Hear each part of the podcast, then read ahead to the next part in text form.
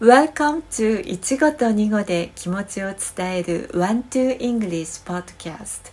こんにちは、フォーティアムキーのあきです。エピソード第11回目です。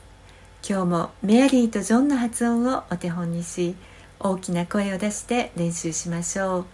最後の私との会話では皆さんがミニフレーズのセリフを担当してください。それでは始めましょう。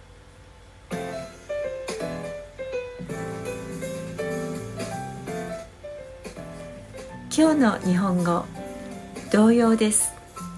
今日の英語 likewise likewise 相手の発言に同意する時の表現です。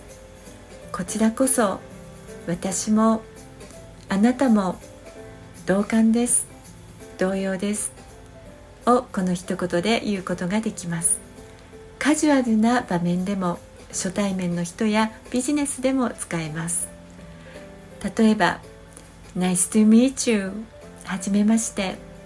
Likewise こちらこそ。You're always welcome at my place 我が家ではあなたをいつでも歓迎しますよ。Likewise あなたもですよ。こんな風に使います。Me too や You too が子供っぽい響きがあるのに対して Likewise の方が少し洗練された響きがあるようです。では発音練習よく聞いて真似してくださいメアリーとジョンの声を3回ずつ流しますリピートしてください Likewise.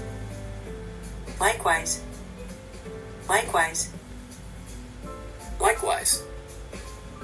Likewise. Likewise.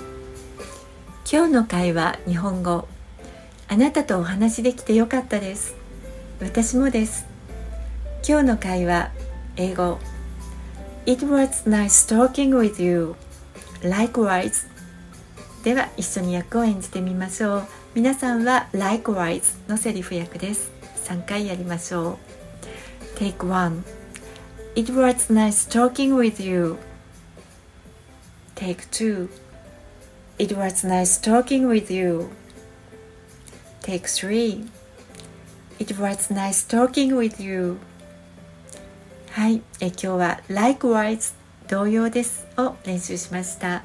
ぜひ実際の会話の中で使ってみてください。